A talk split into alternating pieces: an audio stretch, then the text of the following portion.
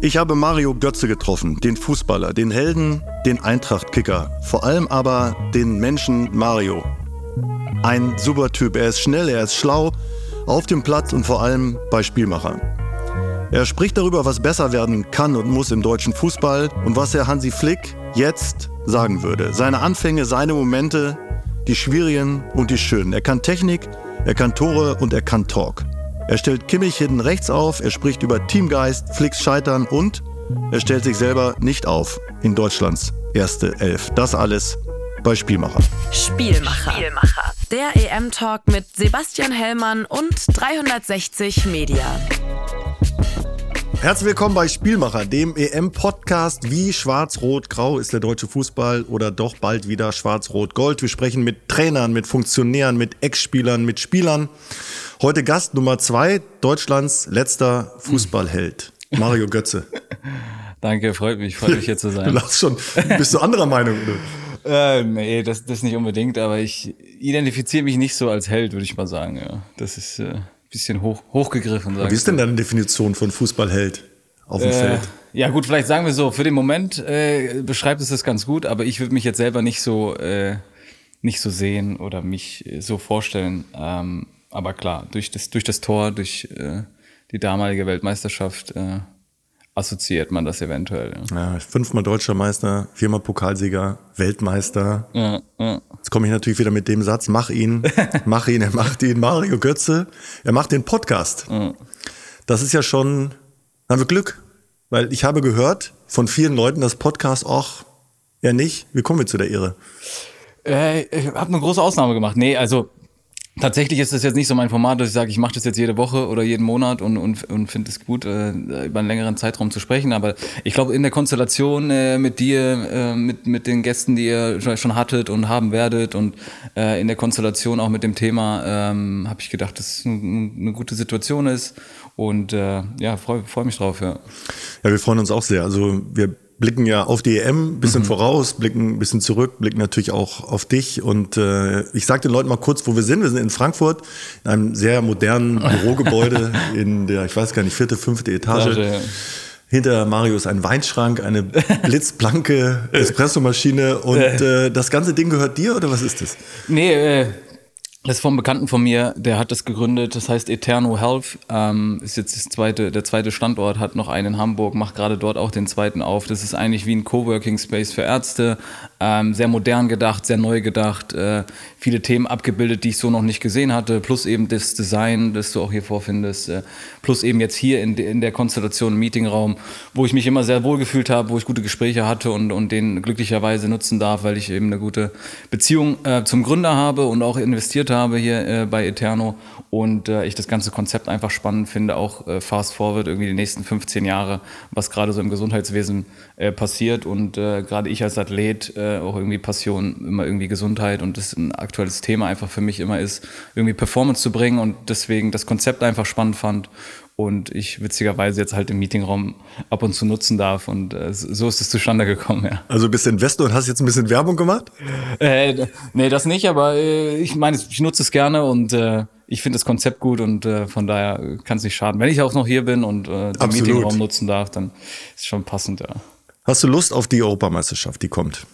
Ähm, ja, also klar. Also es ist ein Turnier, das man nicht viel spielen darf, äh, nicht oft spielen darf. Also gerade wenn ich jetzt mal zurückblicke, aber auch generell so eine Karriere von einem Fußballer sehe, die vielleicht 10, 15 Jahre ist, dann hat man ja auch irgendwie gewisse Hochs und Tiefs und, und, und hat nur selten die Möglichkeit, ein Turnier zu spielen. Also sowohl Weltmeisterschaft als auch Europameisterschaft, das ist ja auch das Besondere daran. Deswegen ähm, ist es, glaube ich, immer eine großartige Sache, ja. Auch äh, wenn man weil man jetzt vielleicht bedenkt, dass nicht alles immer positiv ist, plus irgendwie man hat Covid, äh, andere geopolitische Themen, die auch irgendwie eine gewisse Rolle spielen für das Gesamtbild, aber ähm, das Turnier an sich immer, immer sensationell. Ja. Und zu Hause. Und zu Hause. Also ja, vor allem wenn man darüber nachdenkt, was das letzte Mal passiert ist bei einem Turnier in Deutschland, deswegen äh, auch mit der Euphorie, mit den ja, mit einfach dem, mit dem Gesamtatmosphäre und, und dem Land und den Leuten. Ich glaube, das, das war eine großartige, großartige Sache. Auf einer Skala von 1 bis 10, wie sehr freust du dich, wenn 10 sehr ist und 1 ein bisschen? Sagen wir mal so, auf Vorfreude, der wäre ja dann Vorfreude, die ist ja meistens immer äh, sehr groß, von daher, ich würde mal auf auf einen, auf eine 8,5 gehen. Okay, nach Frankreich auf eine 8,5. ja, ja. ja, wir haben den Vize-Weltmeister geschlagen. Es ist ja fast ja. schon wieder alles gut. Ist das ein Trugschluss? Ähm, ja, ein bisschen. Sagen wir mal so, es ist ja immer ein großer, äh, längerer Prozess, ähm, gehören mehrere Themen dazu, gehören ähm, ja auch mehrere Faktoren zu. Es ist immer äh, irgendwie auch von Jugend bis hin zur A-Nationalmannschaft den Prozess zu betrachten. Ähm, auch wenn man mal so sieht, über die letzten 10, 20 Jahre hinweg, äh, auch jetzt im, mit dem Vergleich irgendwie 2014, du hast es trotzdem geschafft, irgendwie 2006, 2008, 2010, 2012 sehr, sehr erfolgreich zu sein und hast dann eigentlich über den Prozess hinweg dann 2014 den Titel geholt. Und ich glaube, das darf man halt auch nicht vergessen. Es ist einfach ein langer Prozess von irgendwie der Jugendarbeit hin zu einer Nationalmannschaft, plus irgendwie viele Faktoren, auch geopolitische Faktoren für die Menschen, für die Fans. Äh, das darf man, glaube ich, auch alles nicht vergessen. Aber am Ende ist es ein Spiel und am Ende ist es äh, eine tolle Geschichte mit irgendwie Fans im Stadion, mit einer globalen Anziehungskraft, mit dem größten Sport der Welt, äh, mit Fußball, auch wenn man die Zuschauerzahlen generell einfach mal betrachtet. Und deshalb ähm, ist es einfach eine großartige Sache, die, die viele Menschen verbindet. Ja. Rudi Völler, das war ja unser erster Gast mhm. im Podcast, der hat uns angelogen, angeflunkert, hat gesagt, ich mach's auf keinen Fall. So, kleiner Zeitsprung, dann hat er dann doch da gesessen. Flunkerst du manchmal? ja gut, das konnte er wahrscheinlich in dem Moment selber nicht erahnen. Deswegen, ich glaube, da gibt es so Momente, vieles ist ja, ich meine, im Leben passiert so viel, gerade auch im Fußball, es ist so schnelllebig, so viele Dinge passieren. Es ist halt einfach, gerade im Fußball, äh, einfach sehr schnelllebig. Die Zyklen sind einfach sehr, sehr kurz geworden. Deswegen, ich würde das jetzt, äh, hätte der Rudi, hätte vorher gewusst, hätte das vielleicht auch gesagt, aber von daher, glaube ich, ist das auch verständlich in der Situation, in der der war. Ja. Ich gebe dir recht, also er hat, nicht, er hat nicht angelogen, es war ein bisschen überspitzt, aber äh, dass es so schnell geht, das hat er dann wirklich wahrscheinlich selber nicht gedacht. Nicht gedacht. Ja, ähm, wir bitten ja immer den Gast, dem nächsten Gast eine Frage zu stellen. Mhm. Und Rudi hat natürlich gefragt, wie war das denn 2014 mit dem Tor? Wie, wie oft wirst du darauf angesprochen? Ich gebe das jetzt nur so weiter, weil ähm, Rudi hat ja auch gesagt, es gibt Dinge, die begleiten einen fürs ganze Leben. Ja, das wird mich wahrscheinlich auch lange begleiten. Äh, äh, habe ich ja jetzt schon gemerkt, ich meine, jetzt ist nächstes Jahr 2024, dann sind zehn Jahre vergangen. Ist ja schon noch irgendwie präsent, ähm, zumindest irgendwie in Deutschland und wenn es um Fußball geht, äh, logischerweise. Deswegen, das wird mich weiter begleiten und es ist eine schöne Sache und es ähm, ist ja auch ähm, ja, irgendwas Einmaliges gewesen. Ne? Also wie oft kann man als Fußballer irgendwie eine WM spielen? Wie oft kommst du überhaupt ins Finale? Wie oft bist du irgendwie im Kader dabei? Also da kommen ja so viele Sachen auch zusammen.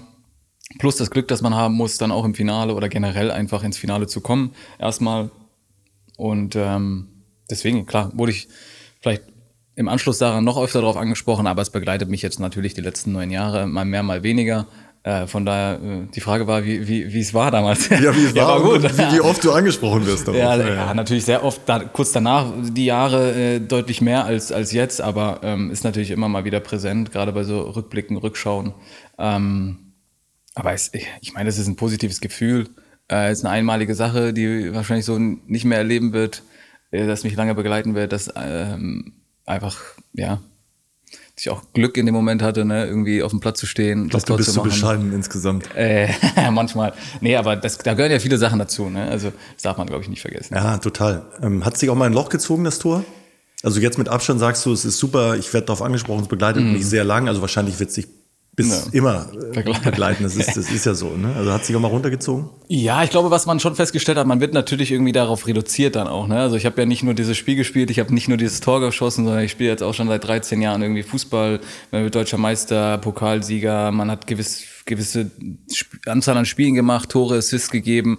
Ähm, und dadurch, dass das halt so eine globale Strahlkraft hat, dieses Turnier, das Finale, dann auch das Tor, irgendwie das Entscheidende plus den Sieg, da kam ja dann viel zusammen, dass man dann eben darauf reduziert wird und auch natürlich dann irgendwie schnell damit verglichen wird ähm, und gewisse Erwartungen eben auch an das Tor ähm, gebunden sind. Äh, das darf man nicht vergessen und ich glaube, dann hat es mich schon auch irgendwie ein paar Monate, Momente gekostet, äh, auch damit richtig umzugehen. Also äh, kann mir keiner irgendwie erzählen, okay, so ist es jetzt, das musst du machen und, und so kannst du damit umgehen und es ist ja einfach, äh, es ist passiert und, und dann muss man für sich so irgendwie Wege finden, da das richtige, richtigen Schlüsse draus zu ziehen und das auch richtig einzuordnen für einen selber erstmal, aber natürlich auch irgendwie für, für Medien, Familie, Freunde drumherum und und und, ja, also das, das definitiv, ja. Bist du froh, dass du jetzt 31 bist? Ja, ja, äh, ich bin über jedes Jahr froh eigentlich, ja, das ja? definitiv. Und ich glaube, wenn ich jetzt so zurückschaue äh, mit den Erfahrungen, die man gesammelt hat, positiv, negativ, die Entscheidungen, die man getroffen hat, also absolut, ja, es fühlt sich gut an. Ja. Hast du denn Lust, die EM zu spielen oder muss man irgendwann für sich auch mal einen Haken hinter irgendeine Sache machen oder hast du Bock, selber aufzulaufen? Äh, ja, Lust, also klar, Lust am Spiel erst in erster Form immer, also das steht außer Frage. Aber natürlich ist es so, ich, ich habe schon ein paar Turniere gespielt, ich bin jetzt auch nicht mehr 20 oder 25, sondern ähm, muss das schon gut überlegt sein, man muss eine gewisse Rolle auch haben, ähm, um, um da mitzuspielen und auch einen Impact zu haben auf die Mannschaft, auf, auf das Turnier und, und auch eine gewisse, äh, ja, auch Erfolgsaussicht äh, ist, ist mittlerweile natürlich auch wichtig. Ja. Mhm.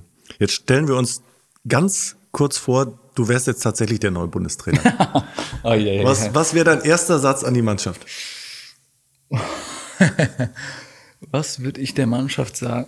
Oft ist ja der erste Satz so prägend und so entscheidend. Also jetzt egal, ja, wo man hinkommt, egal ja. ob im Job oder bei den Investoren oder wenn dich ein mhm. Investor überzeugen will. der erste Eindruck, ja, absolut. Ja. ja. der erste Eindruck ist schon sehr wichtig, absolut. Ich glaube, es ist schwierig, glaube ich, in Worte zu fassen. Ich glaube, es ist wichtig, da einfach die, mit der Mannschaft auf den Platz zu gehen. Es ist wichtig, irgendwie da den, den Spaß und auch irgendwie die, die Tugenden, die irgendwie Deutschland ausgemacht hat, nochmal in den Vordergrund zu heben. Das, glaube ich, würde ich machen und äh, gar, gar nicht mehr so sehr auf irgendwie, man darf es nicht vergessen und nicht ausblenden, was die letzten Monate und Jahre irgendwie bei den Turnieren passiert ist, aber ich glaube, der Fokus auf das Hier und Jetzt einfach zu, zu lassen. Ne? Also du hast eine Qualität, du hast Spieler und ich würde den Fokus einfach nur auf das, was jetzt gerade Fakt ist und die Spieler, die du jetzt hast und das mit Vertrauen und mit äh, ja, mit der Devise, die man eben dann hat oder Philosophie, äh, dann versucht einfach umzusetzen und egal, was irgendwie außenrum passiert, ob du mal ein Spiel gewinnst, verlierst, ob du mal, äh, keine Ahnung, irgendwelche medialen Themen hast, dass man einfach den Fokus aufs Hier und Jetzt hat, auf, auf den Fußball, auf den Spaß und auf das Spiel an sich und ich glaube, das ist das Entscheidende. Ich glaube, du wärst ein guter Trainer. ich weiß noch nicht. du könntest auch sagen, ich bin Weltmeister, ich weiß, wie es geht. Ja. Aber das, das ist nicht deine Das wäre mein erster Satz dann. Ja, äh, nee, nee, das, ich, da bin ich auch ein Fan von, eigentlich das nicht zu machen. Ne? Also alles, was so Vergangenheit ist, das ist dann in dem Moment passiert. Das hat auch seinen Grund gehabt. Da, äh, das ist positiv und negativ, zieht man seine Lehren draus. Und das ist für mich auch so ein wichtiges Learning gewesen. Wenn ich jetzt sage, ich bin vor zehn Jahren äh, Weltmeister geworden, ich meine, die, die Zyklen sind so schnell, da ist so viel passiert. Ich glaube, das trifft auf heute nicht mehr zu. Ah, da gibt es aber viele, die von früher erzählen. Ja, ich weiß. Ich, das werde ich wahrscheinlich nicht machen. Wie toll das alles war. Wir haben die KI zu, gefragt zu Mario Götze. Aha. Nicht nur ein talentierter Fußballer, sondern auch eine inspirierende Persönlichkeit, harte Arbeit und Entschlossenheit zeichnen ihn aus. Bescheiden und engagiert, ruhig, ausgeglichen, diese Eigenschaften machen ihn zu einem vorbildlichen Menschen. Brauche ich nichts mehr hinzuzufügen. Wenn die KI das sagt, so, dann. Besser, man fragt nur die KI. äh, bist, ja. du, bist du ein KI-Supporter? Also auch mit deinen Invests? Also das ist natürlich ein Riesenthema. Ähm, wie, wie sehr beschäftigt dich das? Äh, ich bin, also generell ist es erstmal so, äh, ich glaube, es ist natürlich jetzt wieder so ein bisschen Hype-Thema geworden, ähm, weil es irgendwie in aller Munde ist, auch medial. Ähm, wenn ich so mit anderen Leuten drüber spreche, dann gibt es das ja jetzt auch schon seit ein paar Jahren, nicht nur seit gestern. Und ich, äh, witzigerweise, mein Vater ja auch an der Uni, äh, Professor, der hat auch schon vor 15 Jahren irgendwie, vor 20 Jahren irgendwelche Themen über KI gehabt. Deswegen, ich glaube, das ist gerade so ein mediales Thema. Natürlich hast du jetzt irgendwelche Applications oder auch User Interfaces, die, die eben dann auch genutzt werden können und dass, dass das dann eben auch zum Thema wird. Und ich glaube, das ist halt so ein bisschen der große Unterschied zu von vor ein paar Jahren. Und ich, klar, ich finde es gut, ich, am Ende bestimmt es immer der Markt ne? und, und die Leute und die Gesellschaft, was, was gewollt ist und was gebraucht wird. Und deshalb finde ich, finde ich es auch gut. Ja. Es lief ja sonst im Hintergrund eigentlich so ein bisschen mehr mit. Ja, total. Applications, User Interfaces, ist das schon ja. der, neue Mario, der sich schon mit vielen anderen Dingen beschäftigt? ja, ich habe mir ein paar die, Themen die angeschaut, ja. ja. Ja, ja, klar, man beschäftigt dadurch, dass ich mal äh, auch schon ein paar Investments getätigt habe und auch so ein bisschen äh, in dem Bereich unterwegs war, natürlich mit ein paar anderen Leuten gesprochen und sich mal äh, ja auch zwei, drei Investments auf der Ebene angeschaut und deshalb äh, sind da ab und zu diese Themen auch gefallen oder auch die die Schlagwörter. Ja.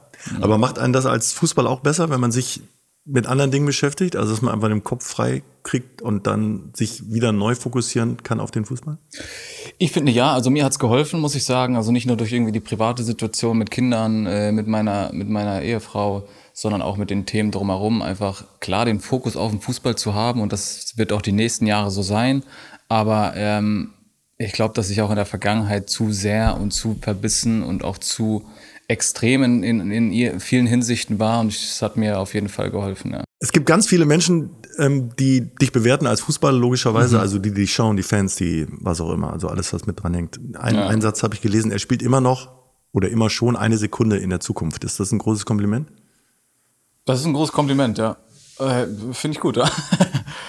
ähm, ja, ich glaube, es wird schon zu meinen Stärken äh, zählen. Also so würde ich jetzt, ich meine, äh, vielleicht nicht ganz genau so beschreiben, aber im Ende, glaube ich, ist es schon meine Stärke, auch äh, Räume zu sehen, ähm, mit wenig Kontakten zu spielen, ähm, als Teamspieler zu fungieren, der Mannschaft zu helfen, offensiv, defensiv und ähm, ja, eben auf der Position, in der ich, der ich mich am wohlsten fühle, im Zentrum da einfach viel Impact auf die Mannschaft zu haben und äh, da auch Dinge voranzubringen und, und auch irgendwie die Entwicklung unseres Spiels äh, zu helfen und, und dann auch irgendwie entscheidende Momente zu kreieren. Ja. Hm.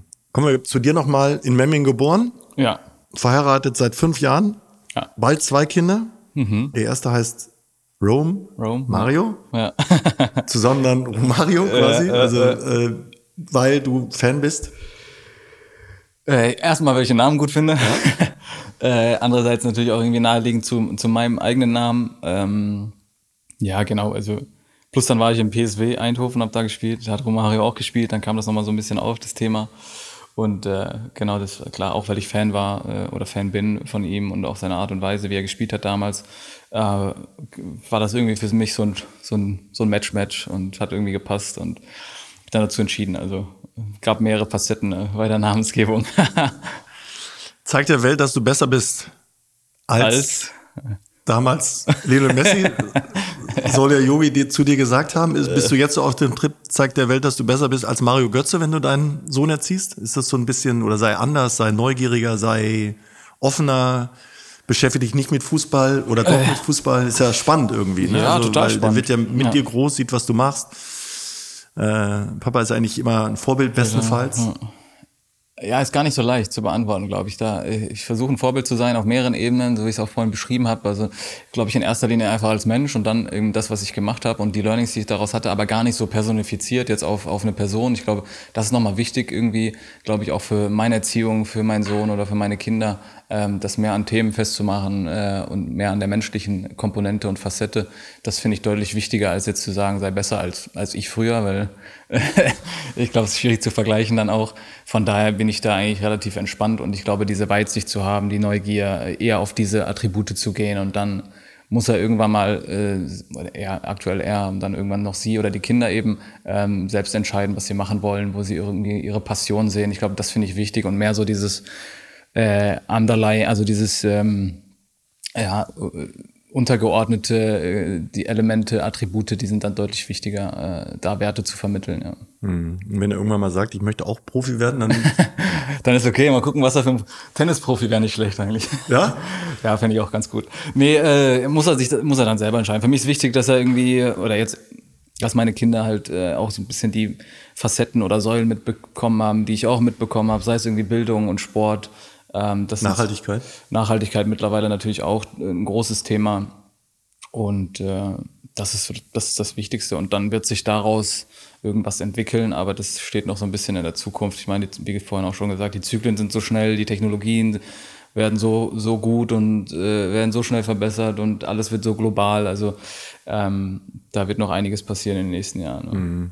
Also ich habe ja zwei Töchter, die sind schon ein bisschen älter als deine Kinder, logischerweise. Ja. Aber dann habe ich so gedacht, so in den letzten Jahren, auch so bei der Erziehung, irgendwie vielleicht, also wie wird das alles, ne, wenn, wenn mhm. die mal, wenn die mal groß sind, ne? Man hat ja irgendwie irgendwie eine gute Zeit gehabt, also du ja auch, wenn du jetzt Total, zurückblickst. Ja. Äh, können die das alles noch machen, was wir gemacht haben? Ähm, keine Ahnung, können die noch mehr schwimmen oder ist es schon mm. zu schmutzig? Können die noch in Urlaub fahren irgendwie hin oder sich irgendwie mm. so bewegen, dass sie auch glauben, dass sie mm. irgendwie ein schönes Leben haben? Denkst du manchmal darüber nach oder bist du da eher, sagst du, ich kann es eh nicht ändern, es kommt, wie es kommt? Ja, dadurch, dass, klar, also seitdem man Kinder hat, natürlich denkt man noch ein bisschen anders drüber nach, als, äh, als ich noch keine Kinder hatte, weil am Ende sind dann die Kinder doch das Wichtigste äh, oder mit das Wichtigste. Und ähm, ja, da das beeinträchtigt einen schon natürlich auch in den Entscheidungen, die man trifft. Aber natürlich ist es ein globales Thema, gerade was du jetzt angesprochen hast.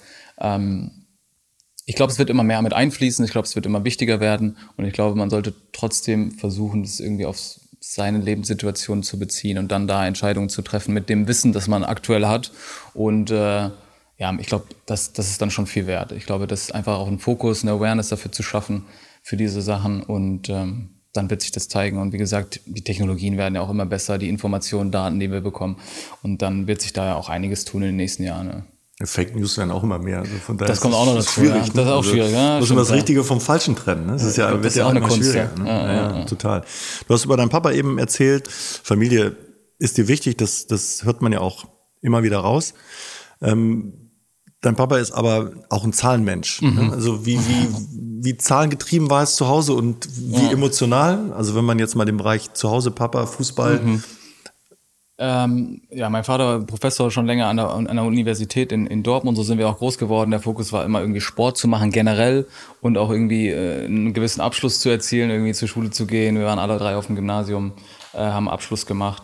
Das war ihm schon immer wichtig, aber er war da jetzt nicht so fokussiert drauf oder so angestrebt, da jetzt in dass wir irgendwie unbedingt Fußballer werden oder er halt selber Fußball gespielt hat und uns da irgendwie hingetrieben hat. Das war gar nicht der Fall. Deswegen da war, waren wir eher sehr rational aufgestellt in, auf den Ebenen, auch zu Hause mit meinen Brüdern. Ähm, da war es dann doch manchmal wichtiger, welche Note hast du in, in Mathe geschrieben, als wie ist das Spiel jetzt am Wochenende ausgegangen.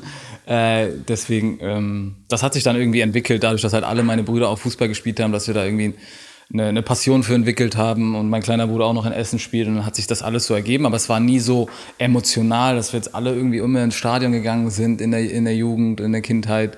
Ähm, das hat sich einfach dann so entwickelt, als wir in Dortmund waren und alle irgendwie in der Dortmunder Jugend gespielt haben und dann kam das so auf, aber es war jetzt nicht äh, von Grund auf so von meiner Familie ähm, vorgelebt oder gewollt. Ja. Wann hast du denn das erste Mal selber das Gefühl gehabt, ich kann ein ganz toller Fußballer werden und Nationalspieler. Und gibt es da so einen Schlüsselmoment, wo, wo, du, wo du echt auch selber gespürt hast, irgendwie, ich habe die Kraft, ich habe die Spielintelligenz, ich habe die Technik, also so, so ein Aha-Erlebnis? Ja, ich muss, ich persönlich eigentlich nicht. Also mir wurde das jetzt im Nachgang äh, auch so von meinem Vater dann mal immer im, im, Rückblick gesagt, dass er schon relativ früh dann so mit 14, 15, als ich dann auch in der Nationalmannschaft war, äh, mir dann gesagt hat, ja, man hat schon gemerkt, deine Anlagen, das Talent, das du hattest. Mir selber war das nicht so bewusst. Also ich habe Fußball gespielt, ich habe gemerkt, äh, es funktioniert, es läuft, ich habe das auch Spaß gemacht, war dann auch relativ früh in der Nationalmannschaft, also U15 war das damals und habe dann auch schon mit 15 äh, meine erste Einheit bei Dortmund gemacht mit, mit Thomas Doll. Da habe ich schon gemerkt, äh, geht alles relativ schnell und alles gut, aber es war halt immer irgendwie für mich so, ich gehe zur Schule, ich gehe zum Fußball, das ist so meine Passion, ich will irgendwie nichts anderes machen. Da war das jetzt nicht so für mich, ich will da unbedingt hin oder ich will in die erste Mannschaft. Aber vielleicht war das sogar gut dass genau. du nicht diesen Druck. Ja, also für mich war das am Ende gut, ja. Also ich hatte auch mal eine Überlegung, irgendwie mal ins Internat zu gehen und so, so Themen zu machen, wenn man es ja auch immer von anderen Spielern dann gesehen hat.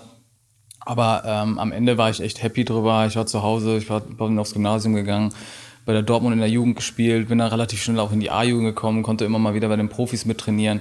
Und das ist dann alles echt gut abgelaufen. Aber für mich dieser Aha-Effekt, also ich habe dann schon gemerkt, klar, erste Mannschaft trainiert, was Besonderes, äh, irgendwie mit, mit 17 auch mein erstes Bundesligaspiel gemacht. Aber ich könnte jetzt eigentlich nicht sagen, so da, da ja, ich, ich, ich hab's drauf, ich, ich werde es auf jeden Fall schaffen. Also das war, ich glaube, da gehört auch immer viel dazu. Also keine Verletzungen im richtigen Moment, am richtigen Ort. Ähm, auch jetzt mit Dortmund zum Beispiel, dass ich mit 17 in die erste Mannschaft gekommen wäre. Jetzt sind die in einer ganz anderen, auch finanziellen Situation als noch irgendwie vor 13, 14 Jahren, als ich hochgekommen bin mit Jürgen. Ähm, das darf man auch nicht vergessen und da hat einfach viel zusammengepasst. Ja. Mhm. Wenn du eine Chance hättest, ich mhm. würde anders machen, Pünktchen, Pünktchen, Pünktchen, was wäre Fußball? Leben, Fußball, egal was? Nein, irgendwas. Also es irgendwas. gibt ja manchmal so Momente, wo du denkst, okay, das war jetzt echt also nicht, dass es total schlecht war, ja. aber das, nee, ich, also ich glaube, bin an einem Punkt habe ich irgendwie die die Abzeugung hätte ich mir sparen können. äh, ich würde sagen, also mal auf Fußball gezogen. Ich meine, im Leben äh, würde ich sagen, würde ich alles so machen, wie ich es bis jetzt gemacht habe, weil äh, ich glaube, das gehört auch zu mir und zu meiner Entscheidung dazu und ich stehe auch zu all dem, äh, was ich gemacht habe. Deswegen, es war wichtig für mich, sowohl die positiven als auch negativen Sachen. Ich glaube, vielleicht sogar die negativen Sachen manchmal wichtiger, um die besseren Learnings draus zu ziehen. Ähm, ich glaube, das große Kunst ist ja auch irgendwie in den guten Momenten äh, auch zu verstehen, ähm, was, was ist gut, was ist schlecht, woran kann ich arbeiten und und und. Und äh, wenn ich es auf Fußball beziehen würde, dann ist es wahrscheinlich schon die Entscheidung, nach Dortmund zurückzugehen, dass ich da äh, hätte eine andere Entscheidung treffen sollen. Ja. Weil? Ähm, ja, weil ich glaube so grundsätzlich, ich hatte ja ein, zwei andere Optionen. Ich war bei, bei Jürgen auch in Liverpool. Ähm, bin ja damals von Bayern nach Dortmund gegangen und hatte noch zwei, drei andere Optionen. Ich glaube, für mich wäre da der Schritt irgendwie ins Ausland, nachdem ich äh, Dortmund gespielt hatte, Bayern gespielt hatte, mit dem ganzen medialen Umfeld, mit all dem, was passiert ist, ähm, wäre es für mich mal gut gewesen, ins Ausland zu gehen. Das, was ich dann quasi äh, vier Jahre später gemacht habe, um einfach mal auch eine neue einfach ein neues Setup vorzufinden. Ne? Für meine Familie, für mich selber, ähm, auch mal eine neue Liga, neue Leute, neues, neue Stadien etc. etc. Und so war ich halt irgendwie wieder in, dem, in einem ähnlichen Kosmos-Ökosystem und ich glaube, es hätte mir in der Phase gut getan mit dem, was alles passiert ist vorher. Hm. Wer war der schlauste Fußballer, mit dem du gespielt hast? Der schlauste Fußballer? So in allen Facetten, auf dem Platz, vielleicht außerhalb des Platzes. oh, ja, ja, da muss ich mal überlegen. Ja. Also ich kann sagen, der Beste, mit dem ich gespielt habe, das war auf jeden Fall Frank Ribéry, das kann ich schon mal sagen. Da hat er war ja auch Ballon d'Or Anwärter, ich glaube Platz drei oder so hat er mhm. gemacht. Mit dem gespielt, fand ich sensationell gut. Ähm, das Schlauste, weiß ich gar nicht. Ich, ich, fand Per eigentlich immer ganz schlau so, Per Mertesacker. Ich glaube, der macht ja die Akademie jetzt in Arsenal. Mhm. Äh, war immer sehr aufgeräumt, sehr klar in dem, was er gemacht hat, gesagt hat.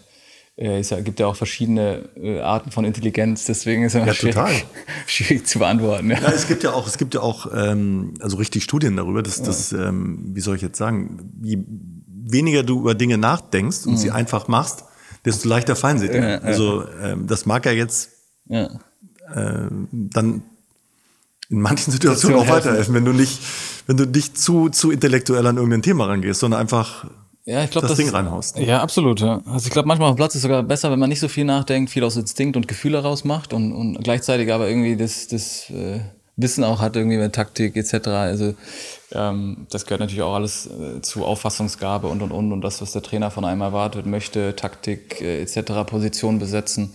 Ähm, ich glaube, äh, eine gute Balance ist da, ist da nicht verkehrt, ja. Wenn man so deine Entwicklung sieht, was du alles gemacht hast, wie du gespielt hast, wie du dich ähm, auf dem Platz bewegst. Ist jetzt dazu gekommen, dass du viel diskutierst und dir mal eine mhm. gelbe Karte abholst und keine Ruhe gibst, auch nicht nach den Spielen. Ist das ein neues Element oder bist du inzwischen so genervt von vielen Dingen, dass es einfach loswerden muss? Ja, ich, äh, ich würde es mal so beschreiben. Ich, ich hätte gern weniger gelbe Karten, ja. Weil am Ende, ich, ich, wenn ich jetzt zurückschaue, die letzten 13 Jahre, ich glaube, die ersten 10 Jahre habe ich vielleicht in der Summe, in der Summe nach 10 Jahren vielleicht 5, 6 gelbe Karten gehabt, weil am Ende hat es mich einfach, habe ich mich auf mein Spiel fokussiert. Ich wusste irgendwie, die Schiedsrichter treffen ihre Entscheidungen nach bestem Wissen und Gewissen und dann ist gut. Also jeder hatte so ein Verständnis von dem, was passiert. Und äh, die letzten zwei, drei Jahre, ich muss fast sagen, seit irgendwie, ja, seit der Implementation von äh, vom Video Assistant und irgendwie die Verschiebung der Entscheidung dann auf den Video Assistant und auch die Entscheidung und die nicht so klare rote Linie, ähm, finde ich es einfach total schwierig. Und äh, auch jetzt aktuell, also wir haben drei Gegentore, davon zwei irgendwie elf Meter. Jetzt war kurzfristig die Thematik in Bochum und dann hast du irgendwie davor dem Spieltag äh, oder vor dem Tag irgendwie Bayern gegen Leverkusen gehabt, wo man auch irgendwie diskutieren könnte, ist das jetzt einer, hast, du hast mal einen Elfmeter gegeben für weniger, aber es gab auch schon für weniger keine, äh, für mehr keine Elfmeter. Und das nervt dich dann richtig. Genau, ne? und ich habe nicht so ein Gerechtigkeitsgefühl in mir, also das habe ich schon, so, so ein Bewusstsein dafür und, und das nervt mich halt in der Situation und auch die Art und Weise dann, wie es dann gehandelt wird und manche Sachen werden angeschaut, manche nicht. Mir fehlt einfach die klare Linie, muss ich, muss ich fairerweise sagen. Früher war es so, es gibt keine klare Linie, weil der Mensch auf dem Platz entscheidet und dann ist es mal richtig, mal falsch. Ich glaube, es gibt Situationen mit dem Abseits, da brauchen wir nicht drüber diskutieren. Das macht auch total Sinn, weil das kannst du technologisch einfach nachverfolgen. Aber äh, wenn ich dann so ein paar Dinge sehe, ich meine, auch jetzt gegen Bochum wird gehalten, Elfmeter okay, aber dann musst du in Zukunft halt alle Situationen, die genau so sind, musst du abpfeifen. Und ich finde, wenn du halt das einmal pfeifst, dann musst du dir bewusst sein mit dem Video Assistant, dass alle Situationen in, Zukunft abgepfiffen werden müssen, die genau in diese Richtung fallen. Ne? Mhm. Also du bist ja ein sehr schlauer Mensch, der über viele Dinge nachdenkt. Also was ich gelernt habe, in Dutzenden von Jahren, dass die Diskussion mit dem Schiedsrichter macht keinen Sinn, weil du änderst es nicht. Ne? Ja. Und das ist verschwendete Zeit irgendwie. Ja. Jetzt hätte ich gedacht, dass du äh, auch hingehst, also weil es nützt ja nichts, ob du jetzt eine Minute genau. mit dem diskutierst oder zehn oder dich ärgerst, Nein. du wirst es nicht ändern. Warum spaßt es dir nicht? Ja, ist schon Zehn gelbe Karten ich, übrigens in der letzten Saison. Ja, deswegen sage ich ja, also die, die, ersten zehn Jahre gebündelt hatte ich, glaube ich, fünf gelbe Karten bekommen, weil mir das auch bewusst ist und, und weil, ich, weil ich nichts ändere. Aber ich habe so das Gefühl, es ändert sich auf der anderen Seite ja auch nichts. Deswegen, das macht mich halt so ein bisschen es macht mich echt sauer. So. Und deswegen mhm. kann ich das auch nicht lassen, weil am Ende haben wir zwei Elfmeter bekommen und es entscheiden schon Spiele. Ne? Also für uns ist es jetzt nicht so, dass wir jedes Spiel 3-4-0 gewinnen und es sind kleine Dinge entscheidend, ob abseits oder nicht. Und so. Ich, ich verstehe das ja alles. Und das sind ja auch Menschen, die haben ihre Regeln, machen ihre ganzen Ausbildungen und und und. Also äh, alles gut, alles fein. Ne? Also äh, ich, ich will auch kein Schiedsrichter sein, fairerweise. Ist auch nicht so ein leichter Job. Und ähm, ja, es ist halt nur so, weil wir versuchen, die Spiele zu gewinnen äh, und, und es entscheiden nur mal Kleinigkeiten. Und wenn du dann das Gefühl hast, es ist nicht, es ist kein roter Faden drin und es ist kein Gleichgewicht drin, dann hast dann finde ich es einfach problematisch. Und, und ich versuche das einfach zum Ausdruck zu bringen, weil ich glaube, dass, es, dass da Besserung notwendig ist. Ja. Also diese Abseitsentscheidung, da bin ich absolut bei dir, das, das, das finde ich gut, aber das andere ist mir einfach und ich, ich bin ja nicht der Einzige. Also wenn, nein, jetzt, nein, der, wenn jetzt der Thomas nicht auch schon wieder äh, da rumgeledert hätte oder XYZ, dann würde ich auch nichts sagen. Aber gefühlt ist es mir einfach zu häufig und zu viele Spieler und äh, zu viele auch andere Personen, die einfach darüber sprechen. Also wenn ich der Einzige wäre, würde ich es auch wieder lassen. Ja. Okay, dann frage ich, dich, frag ich dich mal als, als Vater mit den Entscheidungen. Wenn du einmal Nein sagst, bleibst du dann beim Nein? Oder wenn dein Sohn dann ankommt, ankommt und Leider nein. große Augen macht? Ja, da ist ja, nee, natürlich, also kommt immer auf die Situation an. Man versucht natürlich gewisse Boundaries zu haben, auch mit den Kindern und gewisse Dinge vorzuleben und ein Vorbild zu sein, aber äh, manchmal kann, äh, ja, treffe ich auch dann andere Entscheidungen, ja. aber das hat natürlich auch einen anderen Grund, man hat natürlich. eine andere Beziehung und ja, Kinder ja. und ja. Wie fühlt sich ein Deutschland-Trikot an? Vielleicht mal für, für die, die gerne noch für Deutschland spielen wollen oder glauben, dass sie eine große Karriere vor sich haben. Wie schön ist es, wie viel Kilo wiegt es manchmal, was auch immer. Äh, grundsätzlich fühlt es sich gut an. Also man vertritt sein eigenes Land, ähm, man ist mit den Besten aus Deutschland zusammen, man hat große Ziele, man spielt große Turniere, ähm, man ist in der größten, globalsten Sportart der Welt unterwegs äh, unfassbare Opportunities, äh, auch in, in, den Stadien zu spielen, gegen große Länder zu spielen. Also äh, gibt eigentlich nichts Besseres.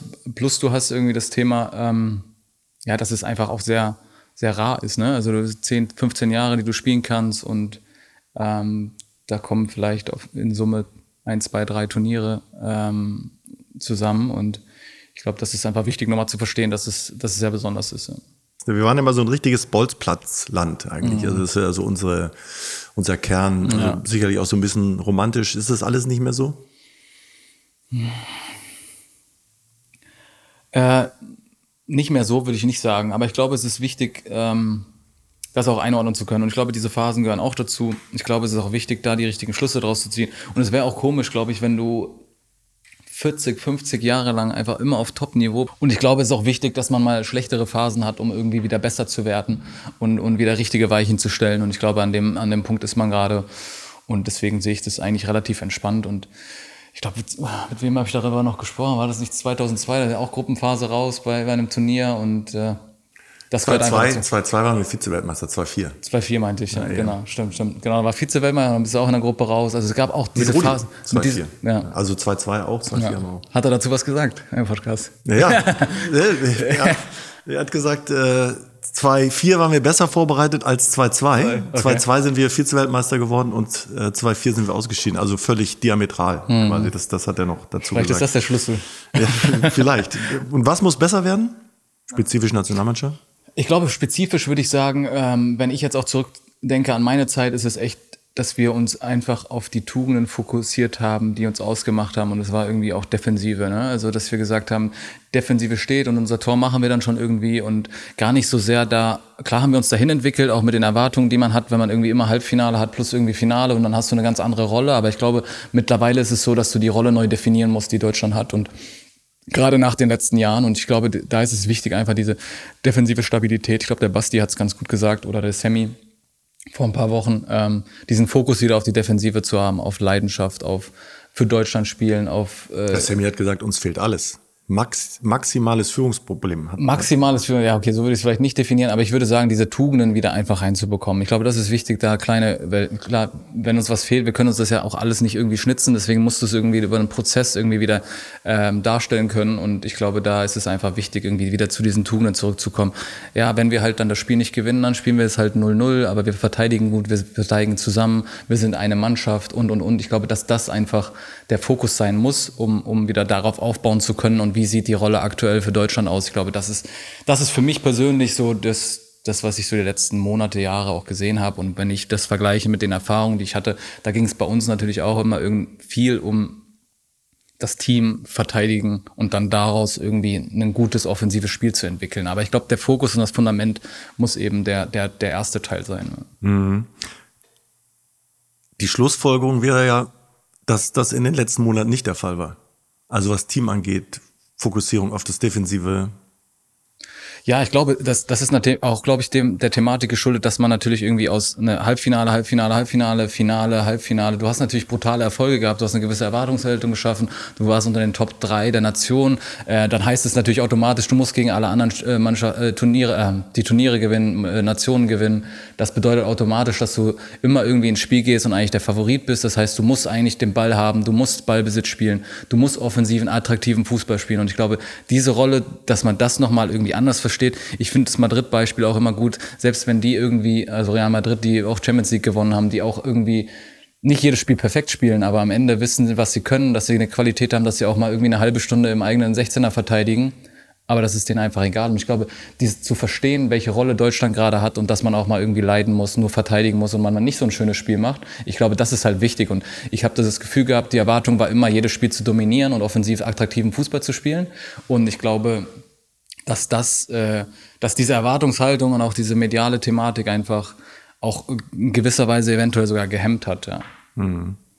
Wenn du Hansi Flick jetzt treffen würdest, mhm. also Stand heute, er ist nicht mehr Nationaltrainer, er war bei den Bayern sehr erfolgreich. Mhm. Was, was, was würdest du ihm sagen? Was würde ich ihm sagen? Ich, ja, viele sagen jetzt, Mensch, Hansi, tut mir leid oder äh, hast du nicht verdient. Also kommt er jetzt aus der Mannschaft mhm. oder mhm. von anderen, die mit ihm zusammengearbeitet haben. Es ist so ein das war ja. so ein Schuss Mitleid, finde ich, was, was ja eigentlich keiner so richtig gebrauchen kann. Ne? Also, ähm was würde ich ihm sagen? Ich glaube, ich würde das gar nicht äh, so sehr auf den Fußball beziehen, weil am Ende, ich kenne ihn ja schon länger, auch jetzt als Co-Trainer bei, bei der Nationalmannschaft, dann die Zeit, die er bei Bayern hatte. Äh, habe ihn immer als sehr, sehr guten, offenen Menschen wahrgenommen. Ich glaube, das ist wichtig und ich glaube, da sind auch immer viele Faktoren, die da irgendwie zusammenkommen, wenn man das jetzt auf Fußball runterbricht und die Zeit, die er jetzt bei der Nationalmannschaft hatte das muss man, glaube ich, ein bisschen differenziert betrachten. Und am Ende, äh, äh, ja, gut, ich glaube, das war eher der Thematik geschuldet, dass du dann irgendwie 4-1 gegen Japan verlierst und dann, äh, dann rausgehst. Und am Ende, äh, jetzt das nur an einer Person festzumachen, ist, glaube ich, ein bisschen zu einfach. Ich glaube, das würde ich ihm auch sagen, weil da gehören natürlich irgendwie mehrere Faktoren dazu, äh, dass man eben so eine Phase hat. Und äh, ich glaube, für ihn einfach ein gutes und wichtiges Learning. Also ich sehe das. Sieht es gar nicht so, so dramatisch, weil am Ende gehört es auch zu. Ich hätte, hätte mir natürlich gewünscht, irgendwie alles wäre länger für ihn gegangen. Das hätte er sich wahrscheinlich auch gewünscht. Ähm, Aber er hätte viel probiert. Genau. Das ist ihm vorgeworfen worden. Ne? Also dass er Leute zu viel probiert hat. Ja, dass er Leute eingeladen hat, ja. die keine Stammspieler sind in ja. den Vereinen. Es ja. kommt ja immer darauf, wenn denen funktionieren, ist alles super. Wenn mhm. sie nicht funktionieren, ist, ist es nicht super. Ich meine, das kennst du alles viel besser als wir. ähm, hat er da so ein bisschen den Fokus verloren? Ich meine, es ist auch nicht mehr viel Zeit jetzt bis zu M, das muss man auch sagen. Mhm das, das, das Problematische an der Nummer ist halt, wenn es funktioniert hätte, hätten alle gesagt, hast du super gemacht. Und wenn es halt nicht funktioniert, dann ist immer alles schlecht. Ich glaube, das ist immer das, das große Thema am Fußball. Du kannst noch so eine gute Arbeit machen. Wenn du die Ergebnisse nicht erzielst, dann, dann ist es schlecht. Deswegen, ich würde das gar nicht, das ist halt immer dieses Pauschale, was du im Fußball hast. Und es wird halt an Ergebnissen gemessen. Das ist halt einfach Fakt. Und das ist auch ein bisschen die Krux an der Geschichte. Ähm, weil, äh, am Ende zählen die Ergebnisse und wenn du die nicht erzielst, kannst du machen, was du möchtest. Und ich glaube, wir zurückblicken, klar hätte man jetzt sagen, jetzt muss rückblicken ist immer einfach und kannst jetzt sagen, okay, er hat den Fokus verhalten, hätte irgendwie seine 20 Spieler gehabt und nur noch die eingeladen. Wenn es dann nicht funktioniert, hätten alle gesagt, probier doch mal was aus. Also das ist immer so das Problem. Und im Nachgang, ja, wird er sich wahrscheinlich das Gleiche denken. Ja. Mhm. Vielleicht kommen wir mal so ein bisschen zurück auf das, was das ausmacht, Nationalspieler zu sein. Also ähm, wie sehr wartet man auf den Anruf, wie sehr vermisst man ihn, wenn er nicht kommt. Äh, du sagst, du sprichst nicht von früher. Viele Fans haben das Gefühl, dass für die Kicker es nicht mehr so wichtig ist, mhm. Nationalspieler zu sein oder Länderspiele zu machen. Wie siehst du das? Also sagen wir so, als ich äh, bin ja relativ früh zur Nationalmannschaft gekommen, als ich 18 war, habe das dann auch relativ früh alles miterlebt und es war immer eine Ehre irgendwie für mich dabei zu sein und auch die Erfolge mitzumachen und deswegen war ich auch äh, geknickt, als damals nicht eingeladen wurde 2018, als der Yogi mich angerufen hatte. Ähm, das war natürlich auch ein herber Rückschlag. Aber wie ist das so ein und Telefonat? Jetzt, hm, Ja, am Ende ist es. Äh, also da steht dann Yogi Löw auf dem Display. Ja, genau. Und dann gehst du ran und abends schon ja, aber, ja, schon ein bisschen. Ja. Also in der Situation schon. Man, man entwickelt ja ein gewisses Gefühl schon vorher, auch mit den Lehrgängen. Äh, wie viel spielst du, wie viel spielst du nicht? Bist du ein Teil der Mannschaft? Bist du irgendwie eher mehr Einwechselspieler oder spielst du gar nicht? Und deswegen hast du ja grundsätzlich schon mal so, so ein Gefühl. Und dann sind es halt nur noch so auf den letzten Metern. Und äh, deswegen ist es dann, man kann sich schon ein bisschen darauf vorbereiten. Aber am Ende war es für mich halt in der Situation auch so. Ich habe da keine Ahnung, sechs, sieben Jahre Nationalmannschaft gespielt und dann nicht mehr dabei zu sein, das war dann schon, das war dann schon komisch. Ähm, aber auch da ist es halt, für mich war das dann ein Learning. Äh, was sind meine Schlüsse daraus? Wie geht's weiter? Und äh, in der Phase dann vielleicht auch gar nicht, gar nicht so schlecht gewesen für mich, ja. Als, als Persönlichkeit, als Athlet, als Mensch, als Fußballer. Mhm. Äh, da dann das Richtige draus zu ziehen und, und, und äh, dann irgendwann wieder zurückzukommen. Ja. Also du bist ja mit 17 das erste Mal eingewechselt worden als mhm. Profi beim BVB. Seitdem hat sich ja unheimlich viel mhm. getan, verändert. Äh, Spielvorbereitung, äh, ja, Analysen, ja. Äh, Zahlen, Daten. wird ja viel mitgearbeitet. Ähm, vielleicht kannst du das mal einschätzen, wie es, was das heute ausmacht, ein Spieler mhm. zu sein, also mit wie viel Informationen du ins Spiel gehst. Mhm. Ähm, ich glaube, dass du viel mehr Intuition brauchst für den Moment als mhm. ganz, ganz viele Analysen, weil mhm. das hilft dir dann auf dem Feld nicht. Ist es, ist es zu viel? Äh, dreht es sich wieder zurück? Ja, das ist, das ist das große Thema, glaube ich, so ein bisschen. Ich glaube, für mich jetzt so rückblickend, auch wenn man jetzt den Status quo sieht, im Vergleich zu irgendwie von vor 13 Jahren, als ich angefangen habe, hat sich natürlich viel getan. Ich glaube, da ist die Balance halt wichtig. Also am Ende ist es ein Spiel ähm, und es ist halt echt viel Intuition, viel Instinkt aber gleichzeitig natürlich auch durch die Technologie, durch Video, durch die Informationen, die man hat, die Daten, kannst du natürlich auch viel besser steuern. Das Spiel hat sich verändert. Also man darf das auch in dem Gesamtkontext nicht vergessen. Das Spiel ist schneller geworden, deutlich physischer und und und.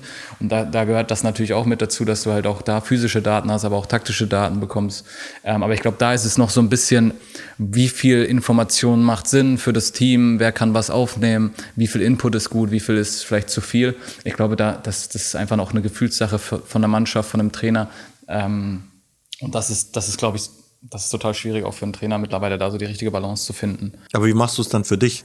Also wenn der Trainer dir jetzt zehn Informationen gibt, du bist jetzt alt und erfahren, du ja. sagst, okay, die zwei kann ich gebrauchen, die anderen acht. Ja, zum Beispiel. nee, ich glaube so, das Mannschaftstaktisch äh, ist natürlich super wichtig, da auch Informationen zu haben, dass jeder irgendwie weiß, defensiv, offensiv, so stehen wir, so müssen wir anlaufen.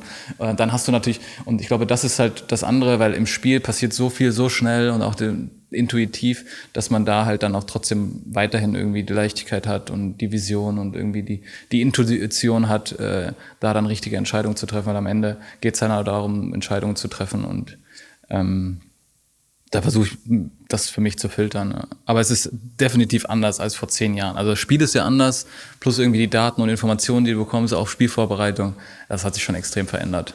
Aber das ist ja total spannend. Wie machst du das, dass du im richtigen Moment die richtige Entscheidung triffst? Also jetzt als Mario Götze. Ja, am Ende ist es natürlich viel, Erf also äh, einerseits viel Erfahrung äh, und auch irgendwie die Position, die man inne hat. Man weiß ja ungefähr, okay, der Gegner spielt jetzt keine Ahnung Fünferkette, Viererkette. Ich habe den Raum, wir spielen in dem System und dann ist es halt so, okay, äh, wie kriege ich jetzt den Ball? Wo stehen meine Mitspieler? Und aus diesen Informationen, die ich habe oder wo ich mich auch auf dem Feld befinde, dann Entscheidungen zu treffen, Räume zu sehen, Mitspieler zu sehen und ähm, das dann natürlich gepaart irgendwie mit Training, Erfahrung, äh, dann auch, auch gute Entscheidungen treffen zu können.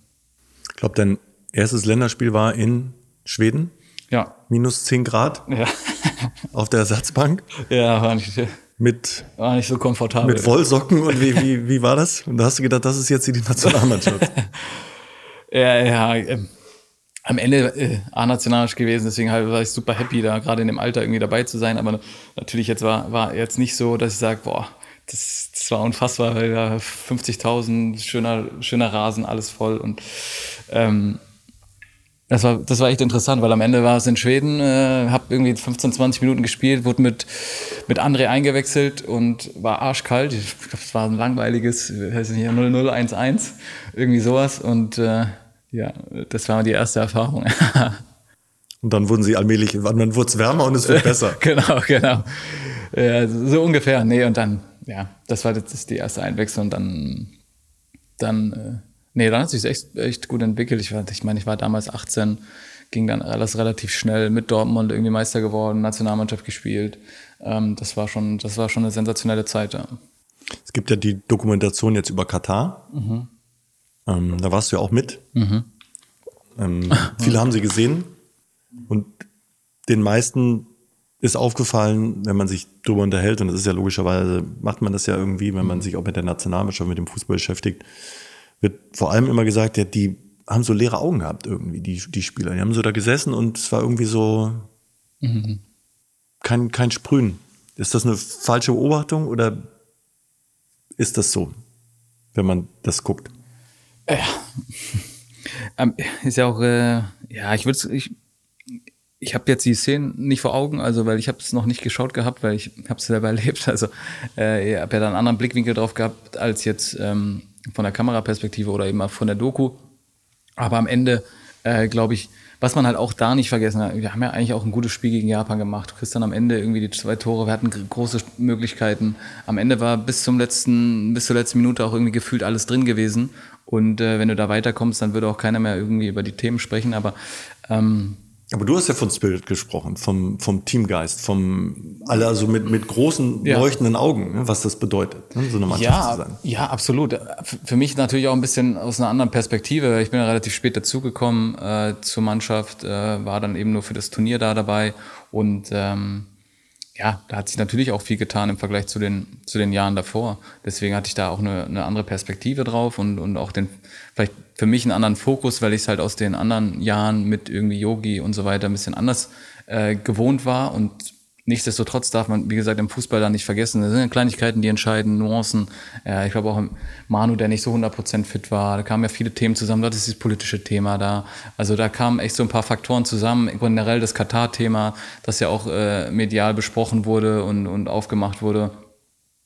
Und am Ende ist es natürlich, äh, da den Fokus zu behalten auf das, was wichtig ist, auf das Hier und Jetzt. Das war einfach, das war gar nicht so leicht für alle Beteiligten, für Trainer, für Mannschaft ähm, und dann daraus irgendwie die Energie zu schaffen, ähm, die Spiele da unbedingt zu gewinnen. Und das ist uns dann leider nicht gelungen und das, das ist ein bisschen schade gewesen, aber ich glaube, so grundsätzlich von der Qualität der Mannschaft und von dem, was dort war und auch das Camp und auch die Trainingsbedingungen und alles, das, das war echt gut. Ja.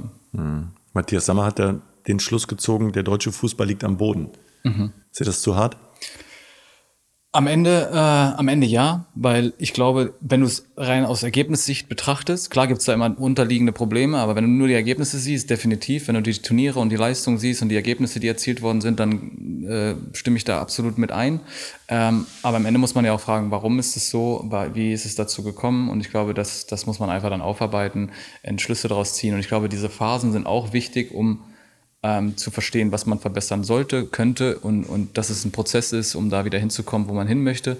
Und ich glaube, es ist auch nicht das erste Mal, dass es jetzt in, also in, der Aus, in dem Ausmaß vielleicht ja, aber gab ja immer mal wieder Phasen äh, wie 2004, wo du in der Gruppe raus bist, davor die Jahre auch mal, wo es nicht so gut lief oder wo du halt nicht die Mannschaft hattest, die, die das dann umgesetzt hat. Und gehören, gehören ja einfach auch immer viele Dinge dazu. Ne? Also auch bei uns äh, die WM 2014, da ist ja so viel dann auch zusammengefasst. Und wenn ich das Spiel gegen Algerien, wenn du das wahrscheinlich heute anschaust, dann denkst du so, wie konnten die ja ins Finale kommen? Also das darf man auch nicht vergessen.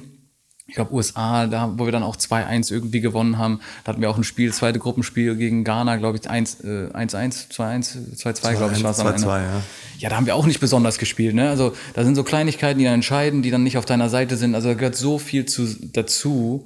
Ähm, am Ende haben wir es dann irgendwie immer geschafft, dann auch ins Halbfinale zu kommen oder da ins Finale zu kommen. Aber, aber das war ja dann der Unterschied. Am Ende habt ihr es geschafft und genau, jetzt ja. 18, 20, 22 haben sie es am Ende eben nicht geschafft. Ne? Also muss ja irgendwas anders sein. Ja, also ja, ich hatte der, der Baumgart hat es mal im Interview gesagt, ähm, was er aus seiner Perspektive nicht ganz so verstanden hat, war ja auch diese Thematik nach 2018 dann zu sagen, irgendwie, äh, ich glaube, Jerome, Mats, alle Führungsspieler und so. Klar haben die keine gute Leistung gebracht, aber ich finde, es ist auch wichtig, auch diesen Spielern, die vielleicht zehn Jahre Leistung gebracht haben, auch mal einzugestehen, dass es vielleicht mal einmal nicht so gut lief, weil das Zeichen nach außen hin ist ja, äh, du spielst ein schlechtes Turnier und dann ist es vorbei für dich, weil klar muss man die Erwartungshaltung haben und klar hat, muss man performen und klar hat man Druck und und und, aber ich finde es ist auch wichtig, weil auch einem Trainer zugestehen, mal einen Fehler zu machen, weil es ist wichtig daraus zu lernen und den Spielern auch mal irgendwie, ja, vielleicht bist du jetzt gerade nicht topfit und vielleicht hat es nicht funktioniert aus XYZ Gründen, aber dann direkt irgendwie so eine harte Kante zu zeigen und zu sagen, okay,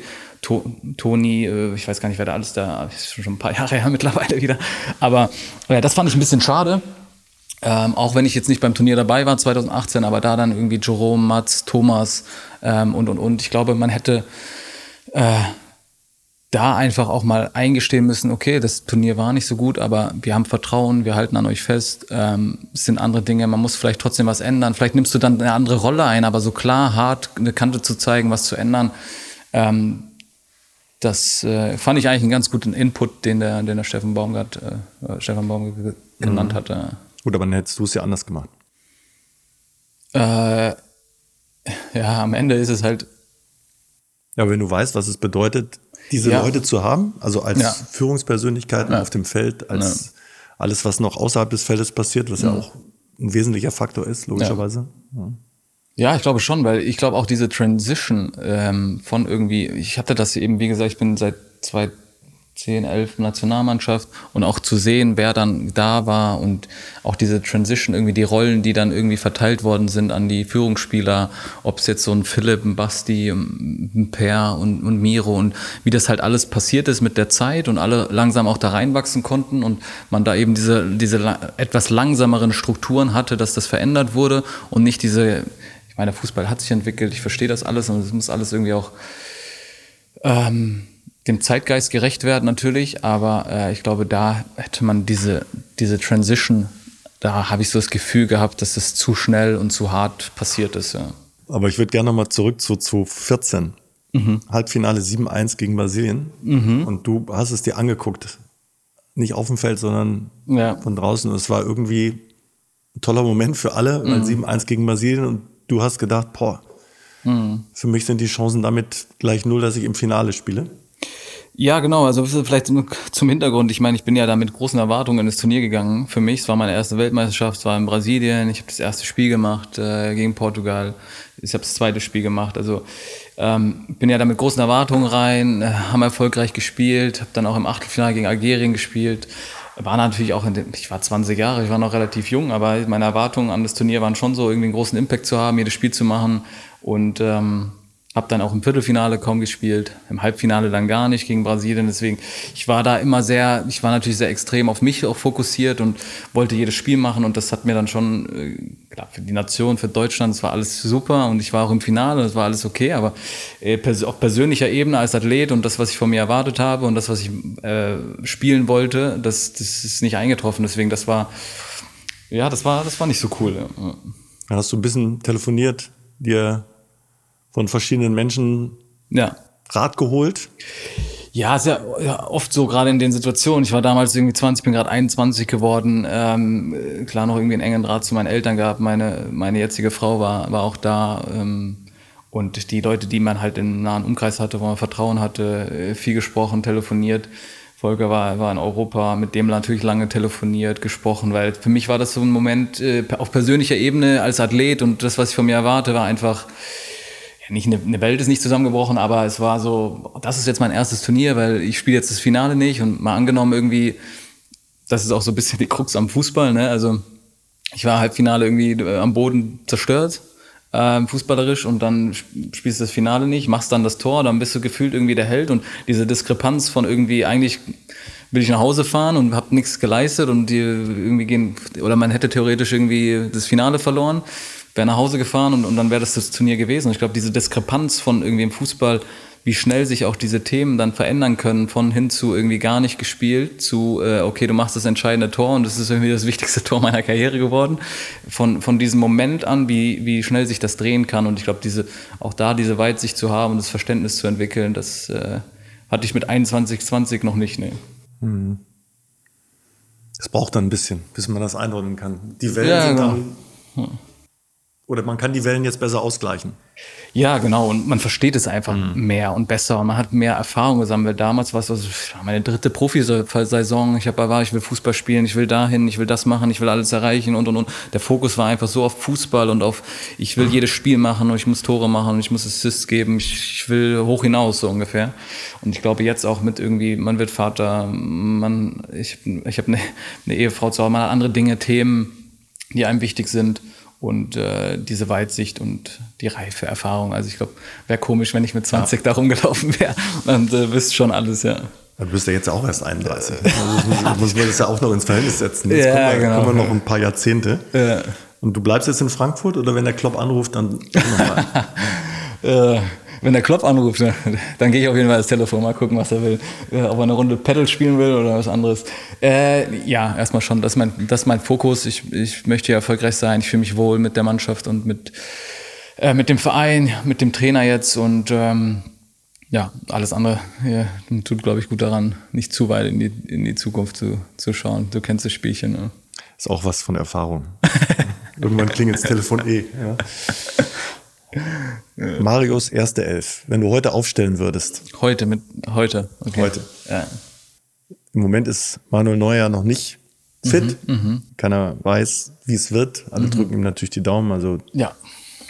Äh, Drei- oder Viererkette? Ja, ich muss, ich, ich bin ja, ich, seitdem ich, also vor Frankfurt muss ich fairerweise zu, zu gestehen, habe ich vorher noch nie Dreierkette gespielt. Seitdem ich letztes Jahr nach Frankfurt gekommen bin, spielen wir das ja äh, häufiger. Deswegen, ich würde äh, ich würd Viererkette spielen. Ne? 4-2-3-1 wahrscheinlich. Flexibel 4-3-3. Ja. Wer sind die ersten vier da hinten? Also klar, Marc würde ich jetzt aktuell ins Tor stellen. Dann müsste ich mal, boah, muss ich echt überlegen jetzt. Ähm, ähm, b -b -b also Kimmich hinten rechts, ja oder nein? Ist das schon mal eine Grundsatzfrage? Ja, ich würde ich würd einen Jo hinten rechts hinstellen. Ne? Dann würde ich ähm, Innenverteidigung ja, da muss ich ja immer ein, ich bin ja eigentlich nicht so ein Fan davon, immer einen rauszunehmen, einen reinzutun. Ich glaube, deswegen bin ich auch kein guter Trainer. Fällt es dir schwer, sich für einen zu entscheiden und gegen einen? Ja, genau, das ist immer so das Thema. Das ist ja, eine Traum, es ist ja eine virtuelle Traum ja, von Mario. Ich, dann würde ich einen Mats hinstellen und einen, wahrscheinlich einen Niki oder einen Schlotter, äh, Schlotti. Jetzt der Rüdiger sauer, natürlich. Ist ja, ist der Rüdiger sauer. ist der Toni sauer. Äh, links, äh, links würde ich ähm, ja, würde ich sogar äh, entweder einen Benny hinstellen, Benny Henrichs gerade, oder einen David. Ja, dann würde ich äh, 4-2-3-1, 4-3-3, dann wahrscheinlich. Also die zwei dann davor? Genau, die zwei davor. Da würde ich, ähm, was haben wir, Ilkay. Ilkay Leon wahrscheinlich. Ja. Jamal davor. Also Leon Goretzka ist bei dir wieder dabei? Ja, den würde ich aktuell. Gut. Ja. Mhm ich weiß gar nicht, Emre hat da gespielt jetzt, ne? Das ist der Emre sauer. so ist das halt. Gut, ja. dann nehmen wir, nehmen wir Ilka und, und Leon Goretzka. Genau. Und dann haben wir da vorne natürlich Ach, einen bunten Strauß an vielen guten. Ja, genau. Dann aktuell würde ich wahrscheinlich so mal Leroy rechts. Äh, ja. Thomas vorne drin. Mhm. Als neun. Falsche neun, ja. Okay. Als halber, halber Neuner, ja. Mm, Serge links und Jamal, oder auf 10? Ja. Du hast, hast Mario Götze noch, hast Flo Wirtz. Ja, genau. Alle können nicht, Mario, du musst dich ja, entscheiden. entscheiden ne? Also Sané hast du und Müller hast du. Mhm. Dann hast du noch zwei Plätze frei. Sané, dann will ich. Ja, Musiala hast du auch gesagt, ne? Genau, Fix. Jamal würde ich noch auf die 10 setzen und dann. Du musst du zwischen, zwischen Wirtz, Götze, mhm. Gnabry. Ja, mich selber aufstellen ist auch ein bisschen komisch, oder? ich würde es machen, wenn ich du wäre. ähm, Lassen wir das letzte als Fragezeichen. Ja. Die letzte, ob Götze wird's oder. Ja, genau. Mal Fragezeichen. Ein, ein Fragezeichen. Welche drei Fragen werden dir am häufigsten gestellt? Also die eine haben wir schon. Mhm. Wie war das damals? So grundsätzlich, oder? Ja, so grundsätzlich. grundsätzlich. Also vielleicht auch, wenn du dich jetzt mit deinen, mit deinen Kumpels, mit deinen Freunden triffst, mit anderen Familien, werdet ihr nicht nur über, hoffentlich nicht nur über Fußball quatschen. Ach so, grundsätzlich einfach Fragen. Ja, ja oder vielleicht auch, vielleicht sind es auch Fußballfragen. Ja, Würde ich auch nahelegen. Klar, die 2014er Frage kommt natürlich oft irgendwie grundsätzlich. Mhm. Wahrscheinlich sowas, wann hast du angefangen mit Fußball? Ja, wann hast du das erste Mal, ja. Vermisst du Fragen, die weggehen vom Fußball? Ja, ja, eigentlich schon, ja. Ähm, ja, weil man am Ende ist es auch verständlich für jeden, der einen vielleicht nicht ganz so gut kennt. Man wird irgendwie immer dem Beruf zugeordnet und darauf reduziert. Dann hast du natürlich das Thema irgendwie 2014 und dann ist naheliegend, dass die Leute, die vielleicht nicht so nah an einem stehen und die anderen Themen mitbekommen, auch danach fragen. Also deswegen habe ich da auch absolut Verständnis für. Ähm, und grundsätzlich sind es immer Fußballfragen, ja. Das, das auf jeden Fall. Also im Inner Circle ist es natürlich ein bisschen anders. Äh, da geht es auch mal irgendwie um äh, zweites Kind, Name und äh, wie geht's dem Kleinen? Und aber das ist dann, das ist dann losgelöst vom Fußball, ja. Kannst du beschreiben, was es bedeutet, wenn dieser Ball den Fuß verlässt? Also dieses, mhm. vielleicht die Leute, die Fußball spielen oder die golfen, es ist ja dann, es fühlt sich ja so leicht an, wenn man ihn richtig trifft. Ne? Und dann in dieses, in dieses Netz fliegt, mhm. dieses ja, man hat, man Geräusch, hat, Emotionen. Ja, man hat eigentlich schon ein ganz gutes Gefühl dafür, wenn der, so wie beim Golfen wahrscheinlich auch, ich bin jetzt nicht so der, der Golfer fairerweise, aber ähm, hast schon ein gutes Gefühl, ob das jetzt ein guter, schlechter Schuss war, ob da was passiert, ob das ein Tor wird oder nicht. Und ähm, ja, am Ende äh, kommt es natürlich auch irgendwie aufs Tor an. Also man freut sich über das eine wahrscheinlich mehr als über das andere, aber äh, ist natürlich immer ein großartiges Gefühl, generell irgendwie ein Tor zu schießen. Ähm, dann irgendwie noch zu Hause im eigenen Stadion wenn man dann noch irgendwie einen Impact aufs Spiel hat und Spiele gewinnt. Also ist jetzt nicht mehr so 100% mein krasser Fokus, sondern mir ist einfach wichtiger, irgendwie mit der Mannschaft ein gutes Spiel zu machen oder das Spiel zu gewinnen. Aber ähm, klar sind das so Momente, wo man denkt, äh, ist schon nicht so verkehrt. Ja. Mhm. Meine nächste Frage wäre eigentlich gewesen, Mario ohne Fußball. Mhm. Aber wir kennen uns ja auch schon ein bisschen länger. Und ich ja. finde, dass du also deine ganzen Gedanken, die sich um Fußball mhm. und die Familie kreisen oder andersrum um die Familie und um mhm. Fußball, so wird ja die Reihenfolge sein. Ja. Und um das, was danach kommt, ähm, ist es eigentlich irgendwie schon klar. Ne? Also du bist für dich, ich will sagen, so im Reinen irgendwie, also du kickst super gerne, das wirst du auch noch machen ja. und dann weißt du aber schon, was danach kommt. Ist das ein gutes Gefühl? Ja, grundsätzlich schon. Am Ende äh, weiß man ja nie so 100 Prozent, was, was kommt. Ich, das Einzige, was ich jetzt halt weiß, dass es endlich ist und dass ich ja äh, aber irgendwie meinen Fokus irgendwie auch auf Familie habe und auf meine Kinder und äh, ein, zwei andere Themen, die mir Spaß machen. Grundsätzlich einfach den Spaß am Fußball, aber auch am Sport. Grundsätzlich, das, das ist ein gutes Gefühl und äh, äh, ich glaube, jetzt genieße ich sogar noch mehr, weil ich weiß, dass ich nicht mehr in zehn Jahren auf dem Platz stehen kann und das, das ähm, das dann schon nochmal irgendwie ein anderer Blickwinkel, den man hat, als wenn man jetzt 20 ist und, äh, und spielt dann noch irgendwie ein paar Jährchen. Und ich glaube, das, das verändert dann auch nochmal so ein bisschen die Perspektive und auch irgendwie das Gefühl, dann nimmt man das doch nochmal ein bisschen anders wahr. Gibt es von dir jetzt fast durch am Ende den Satz, ja, wir werden Europameister oder? äh, das, wäre schon ein großes Commitment, muss ich sagen. Aber ich glaube, äh, das würde ich jetzt nicht so unterschreiben, weil ich glaube, dass der Prozess einfach wichtiger ist. Ne? Also auch 2014 war das ja eher ein Thema, das wir über Jahre hinweg aufgebaut haben, um dann irgendwann mal das Ziel zu erreichen. Deswegen, ich glaube, es ist wichtiger, den Fokus auf diese Entwicklung zu legen, als jetzt auf das, auf das eine Ziel. Schwer zu verkaufen den Fans und den Erwartungen, dass wir. Ja, aber der Prozess muss, ist ja. das. Ich verstehe das. Ja, ja. Ja, aber jetzt die Erwartung zu haben, man wird Europameister, das ist ja. Wenn du es sagst, glauben die Leute dir. ich glaube, ich, ich, ich, ich glaube ja tatsächlich, dass wir eine, eine echt gute Mannschaft haben, die viel leisten kann, wenn jeder das macht. Also das ist wieder ja, das ja, ganz alte Reha-Prinzip. Sorry, wenn jeder das macht, was er kann. Also das ist, das ist einfach so. Ne? Ja, aber, äh, aber ich glaube, am Ende ist es auch so, ich glaube, die Erwartung zu haben, irgendwie Europameister werden, das, das hatten wir ja 2014, haben wir ja auch nicht gesagt, wir werden jetzt Weltmeister. Wir spielen in Brasilien, äh, das ist jetzt auch, da sind groß, großartige Nationen dabei, die schlafen ja auch alle nicht. Also ähm, die haben auch äh, das Ziel, irgendwie Europameister zu werden. Und wenn man dann bedenkt, irgendwie, wie die letzten beiden Turniere aussahen, also ich würde schon den Fokus aufs Hier und Jetzt legen und die Mannschaft und die Qualität, aber äh, die Erwartung zu haben, dass man Europameister wird und das Ziel erreicht, das das glaube ich nicht. Ich glaube, man, man, kann eine große Rolle spielen und es ist wichtig irgendwie, dass man ähm, sich aufs Hier und Jetzt fokussiert und auf die Spiele, die man hat und dann Leistung zu bringen. Und, und dann wird sich alles andere zeigen. Ich glaube, die Erwartungshaltung zu haben, dass man wirklich dann Weltmeister oder Europameister wird, hm, bei den anderen Nationen, die man noch hat, das, das würde ich jetzt nicht von mhm. mir geben. Unser nächster Gast ist Yogi Löw. Mhm. Den treffen wir in Baden-Baden. Baden-Baden, ja. Und wir bitten ja immer den vorherigen Gast mhm. eine Frage zu stellen. Ja. Was wäre deine Frage an Yogi?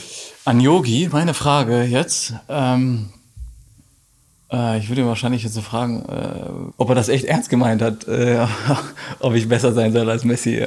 Das wäre eigentlich, glaube ich, ganz witzig. Du hast es gar nicht mitbekommen, so richtig. Ich habe ich hab das schon wahrgenommen, aber ich habe dann halt gedacht, okay, er will mich jetzt motivieren. Ich glaube, das war auch sein Anspruch dahinter und sein Gedanke, da mich jetzt irgendwie doch maximal zu pushen, weil es war ja irgendwie letzte Minute der ähm, 90. Minute oder so, deswegen, das habe ich ja verstanden, aber ich glaube, so, so richtig wusste er auch nicht, ob er das ernst gemeint hat, weil am Ende ist es Messi und äh, der sucht es seinesgleichen. Ja. Du hast es dann gemacht. Ja, hat, hat, hat, hat, hat, alles richtig gemacht, hat er mich motiviert. Ja. Vielen Dank. Gerne. Hat mir sehr viel Spaß Dank. gemacht. Dankeschön. Und alles Gute für dich, deine Family. Danke, danke. Messi. Dankeschön. Das war Spielmacher. Spielmacher. Der EM-Talk mit Sebastian Hellmann. Eine Produktion von 360 Media. Neue Folgen gibt es alle zwei Wochen donnerstags.